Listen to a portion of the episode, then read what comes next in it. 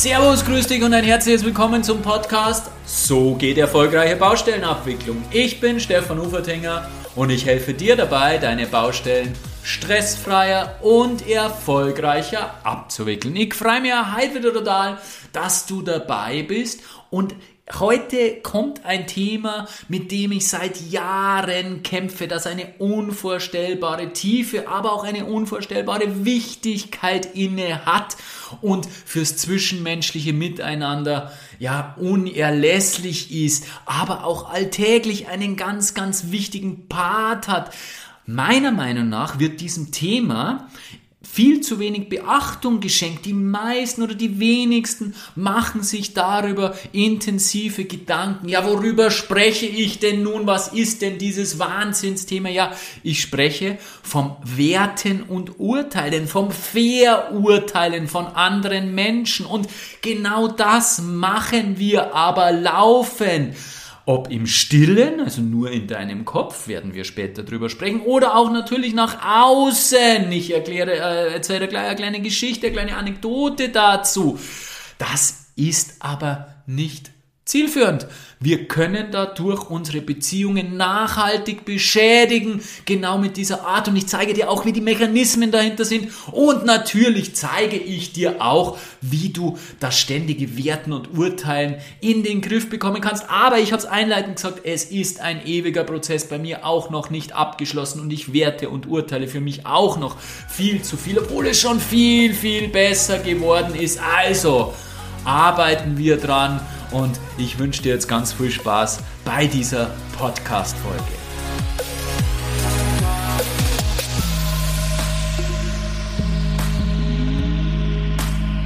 Vor einiger Zeit habe ich einen Kollegen auf einer Veranstaltung getroffen und da haben wir über eine gemeinsame Baustelle gesprochen und auf dieser Baustelle ging es ziemlich hoch her. Die interne Arge hat sich getrennt. Interne Arge deswegen, weil es eine arge Konstellation innerhalb einer Firma war.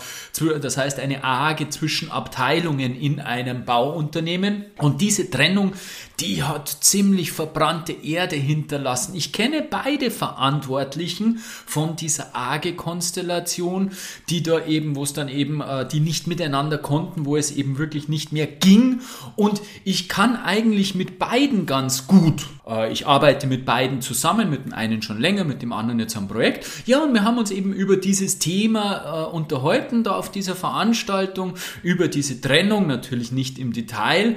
Auf jeden Fall kam dann die unumstößliche Aussage meines Kollegen, seine sehr wertende und urteilende Aussage, das ist ein Arschloch.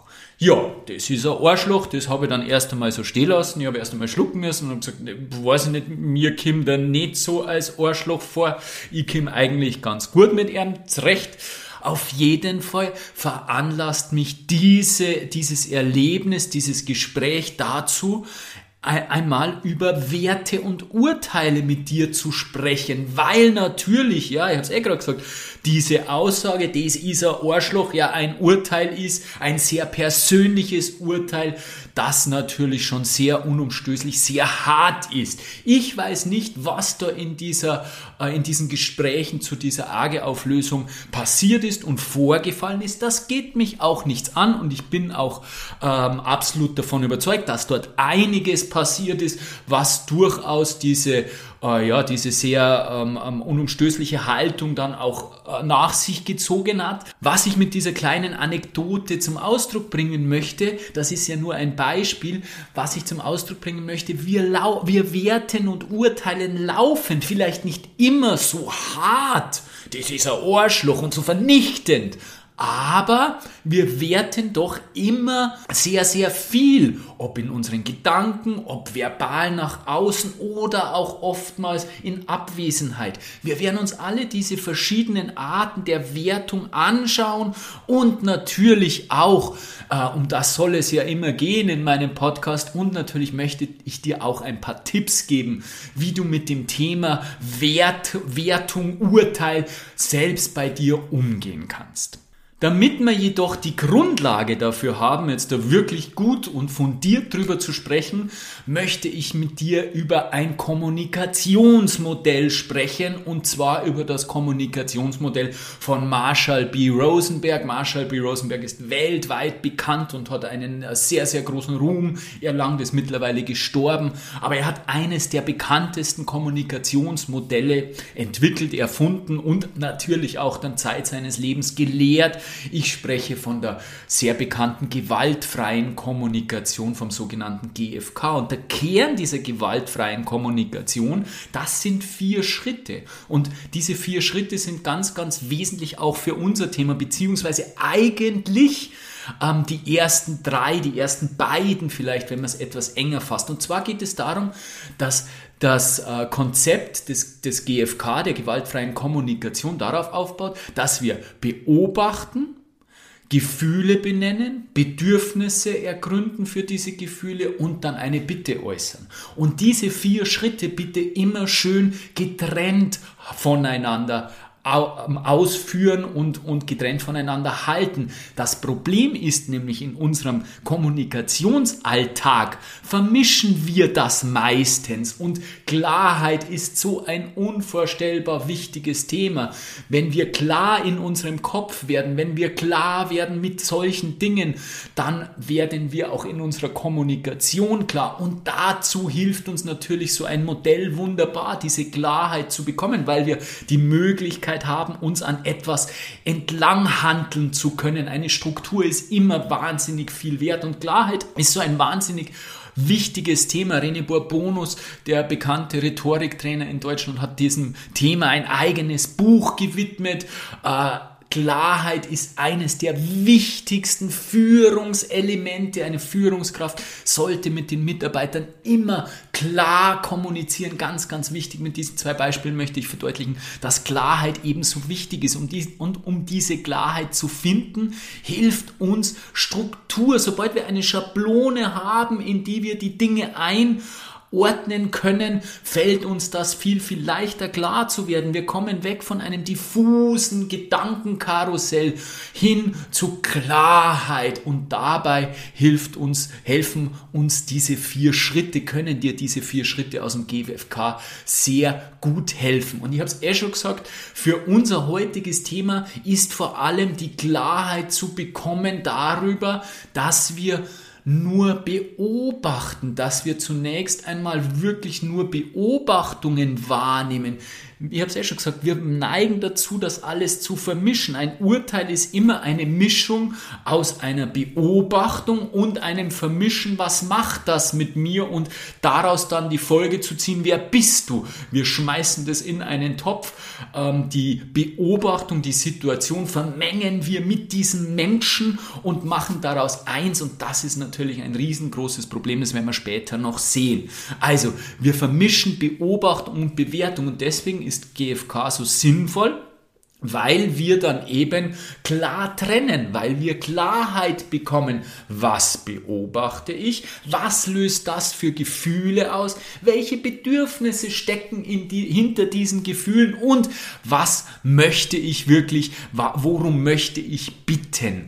Also ganz, ganz wichtig, dass wir die Tatsachen, die wir wirklich tatsächlich wahrnehmen, dass wir die beobachten und auch als Beobachtung ohne Wertung, ohne Gefühl dahinter, ohne irgendwelchen Interpretationen als solche Beobachtungen auch wirklich dann ähm, artikulieren oder zunächst einmal in unserem Kopf uns klar machen. Das ist ja genau dasselbe wie beim Bautagesbericht. Beim Bautagesbericht möchte ich ja auch nicht drinnen stehen haben, ich habe 60% Leistungsminderung diese 60% Leistungsminderung, das sind eine Ur ein Urteil, eine, eine, eine Interpretation, eine Wertung der ganzen Geschichte. Die kann richtig sein, kann aber genauso falsch sein. Ich weiß nicht, was, ob das 60% sind oder vielleicht nur 50%. Das kann ich objektiv nicht wahrnehmen. Und genau darum geht es bei einer Beobachtung. Da stelle ich immer objektiv wahrnehmbare Tatsachen fest. Zum Beispiel werden Unterlagen nicht fristgerecht oder nicht wie vereinbart geliefert. Die Kommunikation, die wir nicht haben wollen, die äh, zu Widerstand führt und die zu Emotionen führt, wäre zum Beispiel, du lieferst die Unterlagen nie fristgerecht. Das ist eine Bewertung, eine Verallgemeinerung, sehr unkonkret. Die Folge ist, wie schon gesagt, es fühlt sich an wie ein Angriff und dann gehe ich natürlich in Abwehrhaltung, Flüchte, äh, suche Ausflüchte etc. Schöner wäre es zum Beispiel zu sagen, wir haben vereinbart, dass du die Bautagesberichte jede Woche zur Baubesprechung lieferst. Das ist eine unumstößliche Tatsache, also wenn das natürlich stimmt, logischerweise, also wenn das vereinbart wurde, dann ist das ein wunderbarer Einstieg in so ein Gespräch. Und dann kannst du weiter fortsetzen, das ist dann die Beobachtung, nun habe ich die letzten vier Wochen gesammelt bekommen, wenn das natürlich so ist, also wenn du einen Packen über vier Wochen bekommst, dann sagst du, die Tatsache, das ist nun mal so, nun hast du die letzten vier Wochen bekommen. GFK weiterführen, Gefühle, Bedürfnisse, Bitten.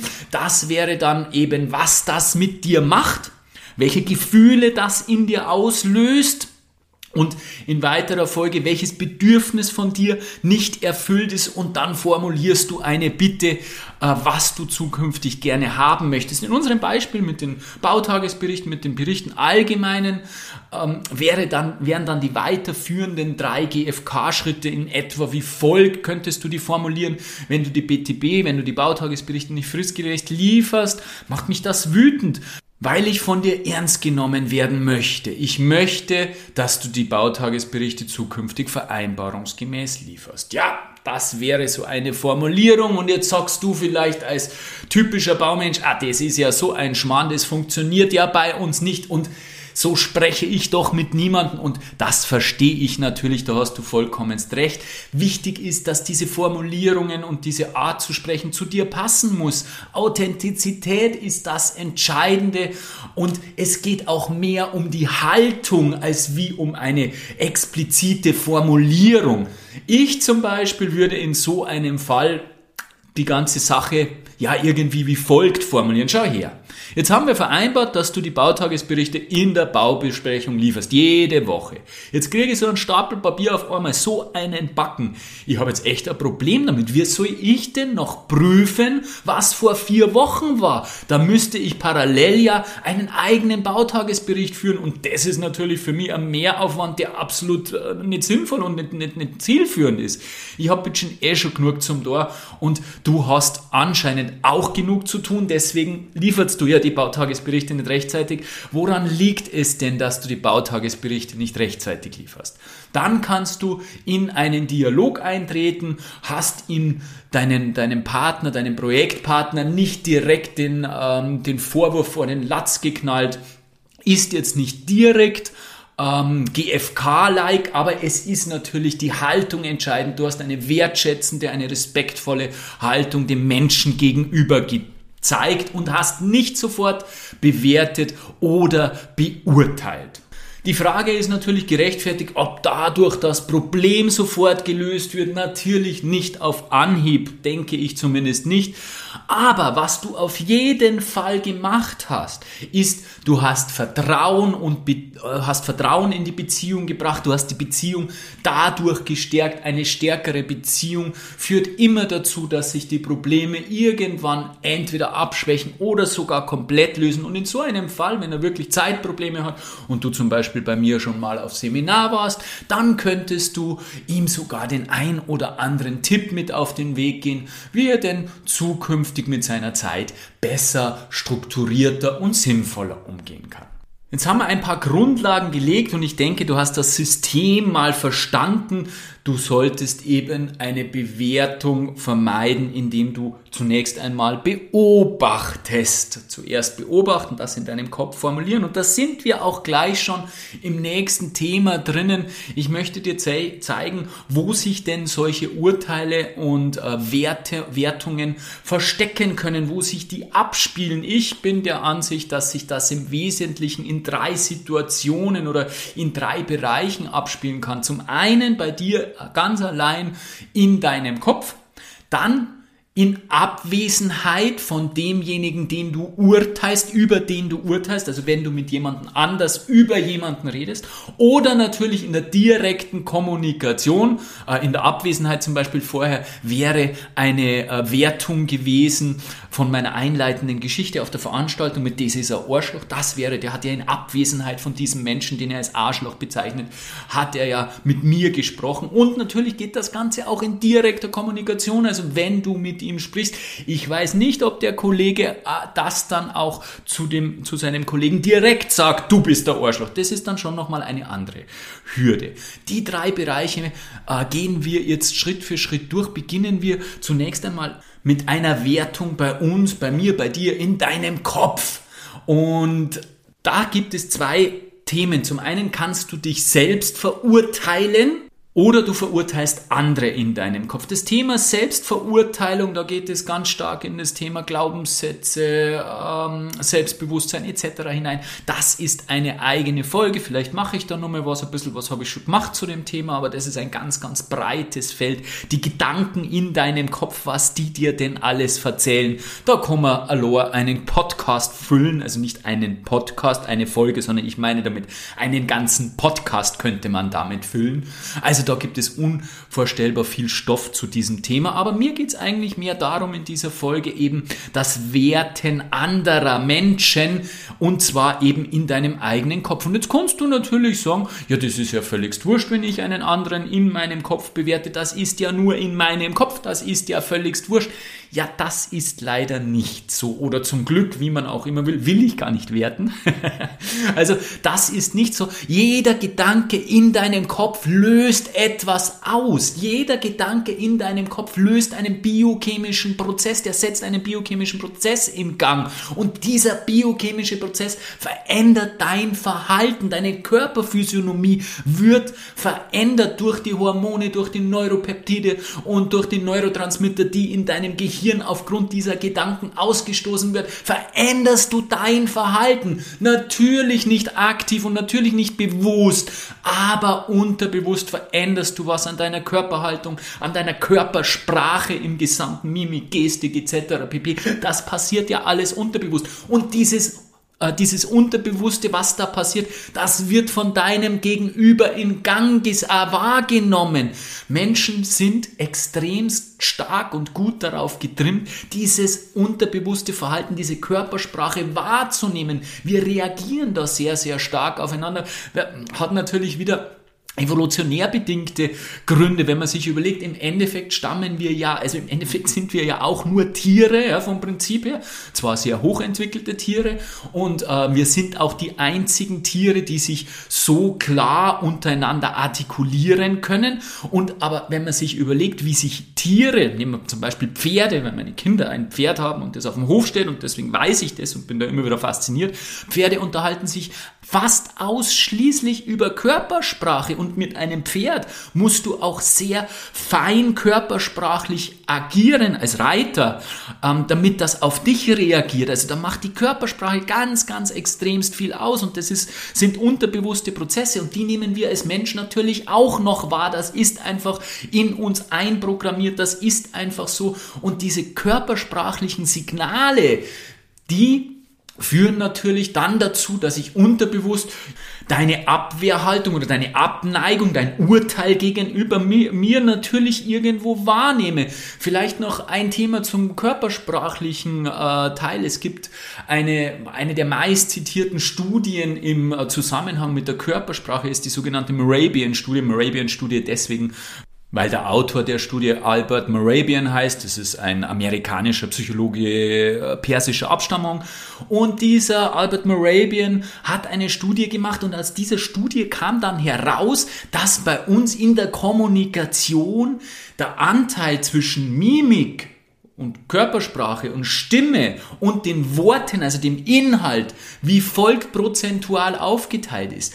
55% machen laut dieser Studie die körpersprachlichen Signale aus. Also 55% werden in der Wahrnehmung des Inhaltes oder der, der, der Botschaft über die Körpersprache erzeugt.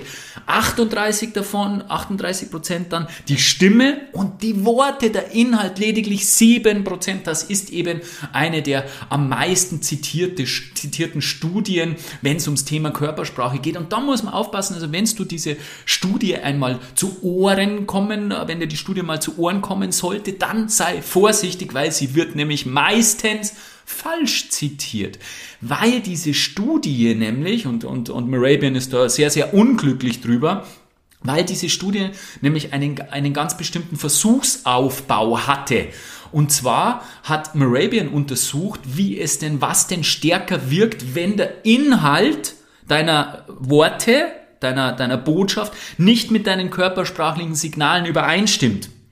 Also wenn du sagst, ich fühle mich gut, aber die Mundwinkel nach unten hängen, dann, nur dann gelten diese Prozentsätze. Wenn du wirklich eine nicht übereinstimmende, eine nicht kongruente Körperhaltung zu deiner Botschaft einnimmst, dann zählt die Körperhaltung, die Körpersprache zu 55 Prozent oder die Mimik zu 55 Prozent und bitte aufpassen, also wenn in diese Studie einmal ähm, ähm, ähm diese 55 Prozent zählen, Körpersprache, so wird es meistens eben nach außen ähm, dargestellt, das stimmt nicht. Nur unter diesen Voraussetzungen, wenn eben diese beiden Pole nicht miteinander übereinstimmen, dann stimmen diese Prozentsätze. Also da ein bisschen vorsichtig sein. Überhaupt mit Studien darf man durchaus vorsichtig sein, weil sie doch öfter, habe ich jetzt auch schon immer wieder mal festgestellt, weil sie doch öfter mal ja nicht ganz korrekt wiedergegeben werden und so wiedergegeben werden, wie es gerade den, den jeweiligen Autor, der diese Studie benutzt, in, ja, in das System, in seinen ähm, Inhalt passt. Also, zurück zum Thema. Du nimmst auf jeden Fall diese unterbewussten ähm, ähm, Dinge, die da, die da, die, diese unterbewussten körpersprachlichen Signale, die auf Basis von deinen Gedanken entstanden sind, die nimmt dein Gegenüber wahr. Wir beeinflussen uns gegenseitig ständig. Deswegen ist die Haltung, mit der ich in ein Gespräch gehe, mit dem ich jemanden gegenüber trete, so unvorstellbar wichtig. Und deswegen beeinflussen natürlich unsere negativen Bewertungen im Kopf, auch das Verhalten von uns und natürlich auch den Umgang mit dem anderen. Die Kommunikation wird schwieriger. Also, erstes Learning für heute, die Bewertungen im eigenen Kopf sind definitiv schlecht für die Beziehung, auch wenn sie im eigenen Kopf bleiben sollten, scheinbar bleiben sollten. Der zweite Punkt ist Bewertung in Abwesenheit des anderen. Also wir sprechen die Bewertung, die in unserem Kopf bereits ist, über einen anderen Menschen, in dessen Abwesenheit aus. Naja, da könnte man natürlich auch sagen, ja, er kriegt's ja nicht mit, ist ja nicht so schlimm. Aber auch dieses Mal muss ich dich enttäuschen. Auch das hat negative Konsequenzen. Stell dir vor, du sitzt mit einem Kollegen beieinander und der Kollege zirkt so richtig krass über einen äh, anderen Kollegen, der nicht anwesend ist, richtig krass her. Was denkst du dir nach dem Gespräch? Was ist dein erster Gedanke nach diesem Gespräch? Vielleicht nicht der erste, vielleicht der zweite oder dritte, aber der kommt unweigerlich ja, was sagt denn der, wenn ich nicht dabei bin über mich?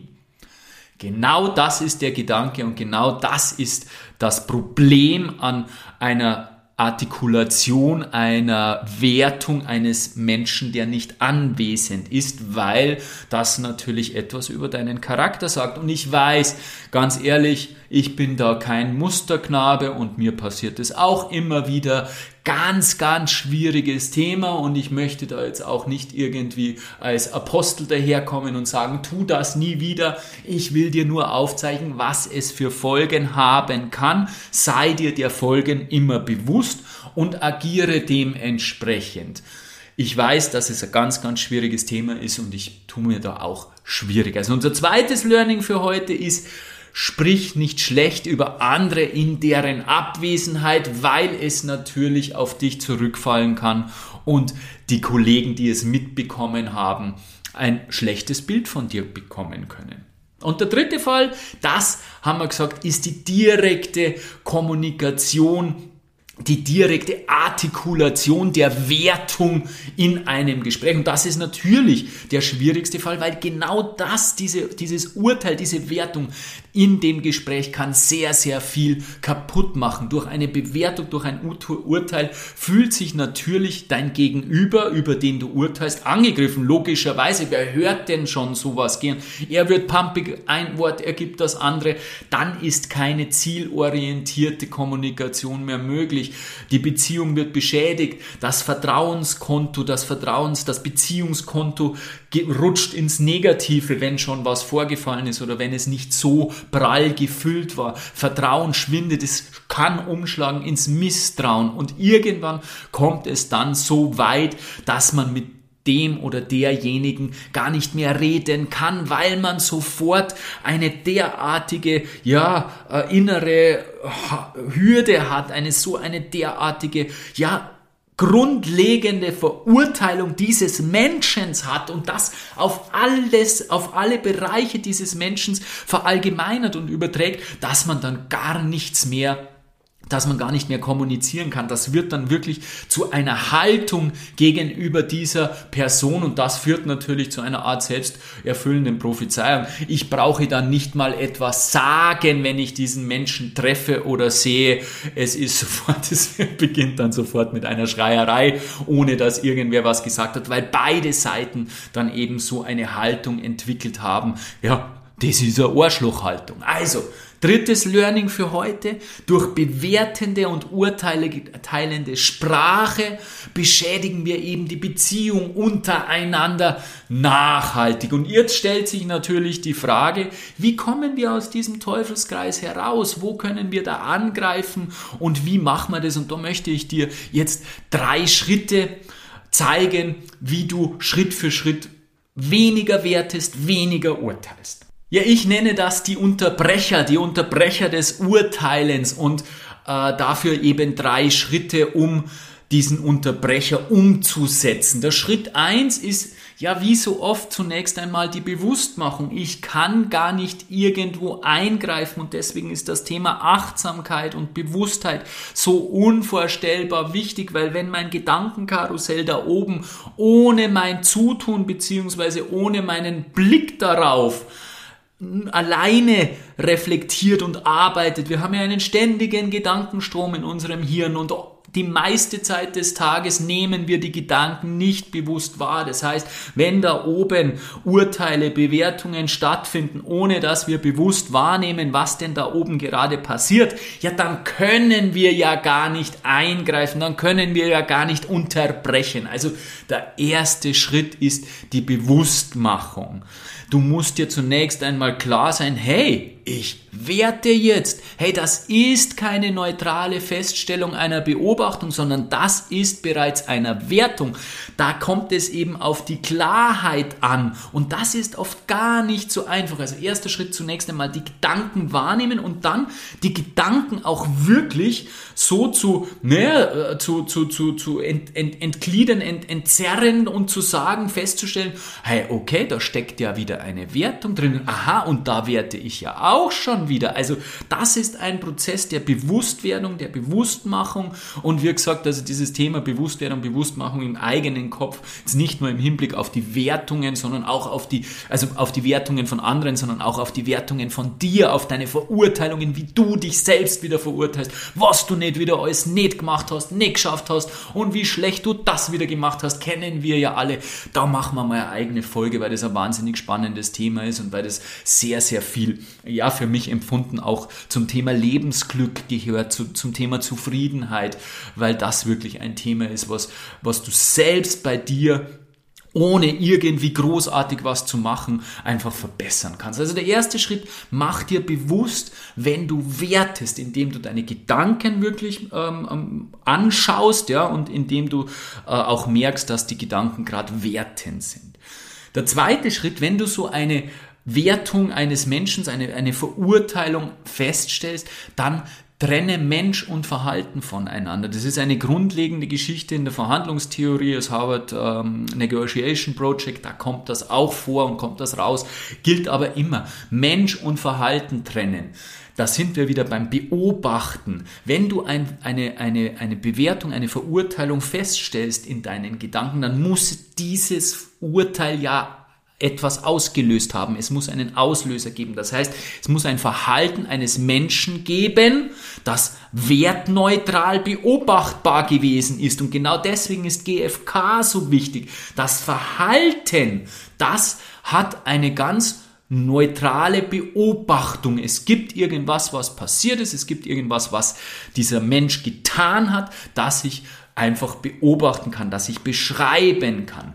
Danach, was daraus resultiert, das ist dann der nächste Schritt. Und da kommen wir beim Schritt drei, wenn du eben dieses Verhalten isoliert beobachtet hast, da kommen wir dann zum Schritt drei zu reflektieren, dieses Verhalten zu reflektieren. Ja, warum hat denn dieses Verhalten bei mir selbst dann ein Urteil ausgelöst? Das muss ja irgendwelche Gründe haben. Und das haben wir wieder bei äh, GFK. Irgendeinen Grund muss es ja haben, warum mich dieses Verhalten, das ich beobachtet habe, so wütend macht, so traurig macht, so aggressiv macht, was weiß ich, was für ein, und du merkst das jetzt schon, was für ein Gefühl dahinter steckt, beziehungsweise was für ein Gefühl ausgelöst wird. Und dieses Gefühl, das wird nur ausgelöst, weil von dir irgendein Bedürfnis nicht erfüllt ist. Das heißt, du machst im GFK heißt das Selbstempathie geben.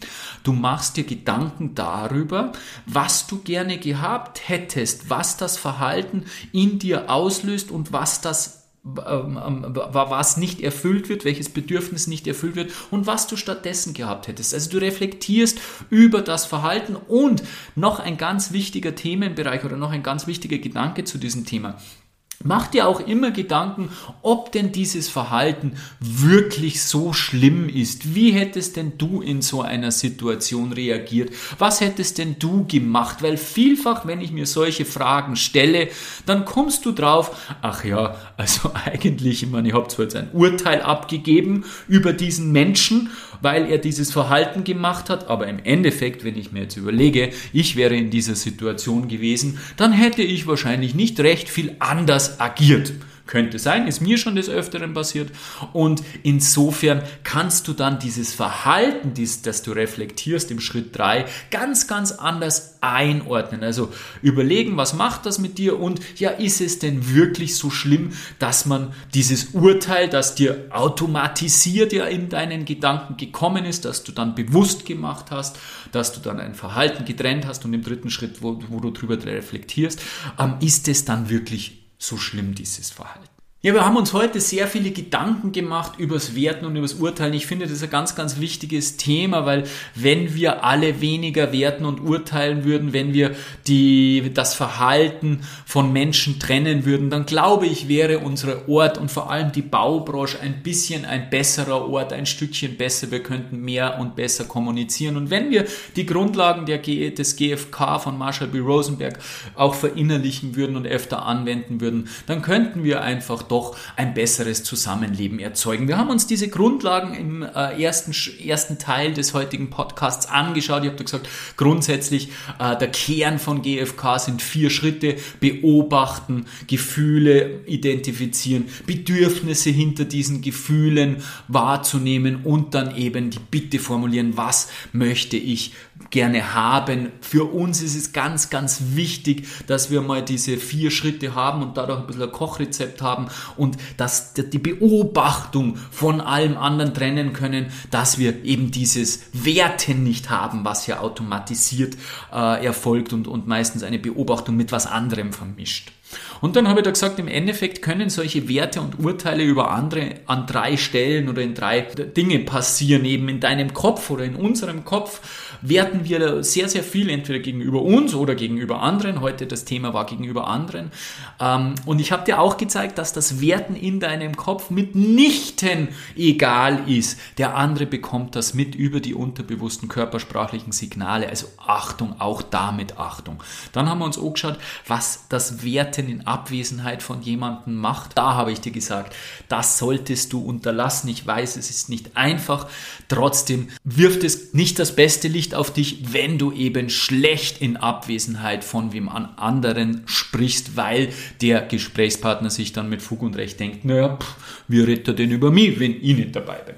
Und die dritte, die direkte Kommunikation, die ist natürlich ganz, ganz schwierig, weil in der direkten Kommunikation sehr, sehr viel Verletzung passieren kann und die Gefühle und die Beziehung sehr stark beschädigt werden kann. Und deswegen ist es wichtig, dass wir unsere drei Unterbrecher nutzen, dass wir uns die bewusst, äh, die Verurteilung im Kopf bewusst machen, dass wir verstehen, hey, wir sind da schon wieder am Urteilen, dass wir Verhalten und Mensch voneinander trennen und uns wirklich anschauen, was ist denn dieses Verhalten, also beobachten und dann im dritten Schritt schauen, hey, was ist denn dieses Verhalten wirklich gewesen? Wie schlimm war es? Was löst es in mir aus? Und wenn du diese drei Schritte machst, dann bin ich davon überzeugt, dass die Neigung oder die, die, die, die Unumstößlichkeit des Urteils deutlich abnimmt und du dann dann natürlich auch weit reflektierter, weit ja ähm, positiver mit dem Menschen wieder kommunizieren kannst und dass es gar nicht so weit kommen muss,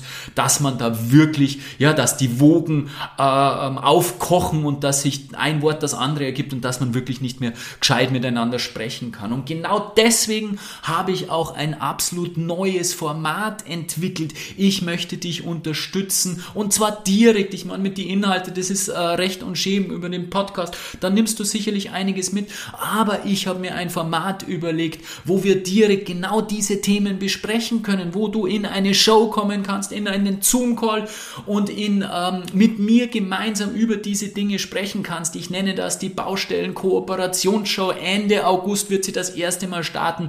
Du bekommst natürlich noch auf LinkedIn und auch im Podcast äh, nähere Infos dazu und du kannst eben mit deinen Problemen, die du auf der Baustelle hast, in diese Show kommen. Ich höre mir das an, frage nach und du kannst äh, und gebe dir dann Feedback und sage da, hey, wo die Probleme liegen und äh, gebe dir direkt umsetzbare Tipps mit, die du dann direkt auf der Baustelle anwenden kannst. Und wie gesagt, es startet Ende August. Äh, trag dich in meinen Newsletter ein, dann äh, verpasst du auf keinen Fall, wenn es losgeht oder folge mir einfach auf LinkedIn, dann verpasst du es auch nicht. Also Ende August startet es.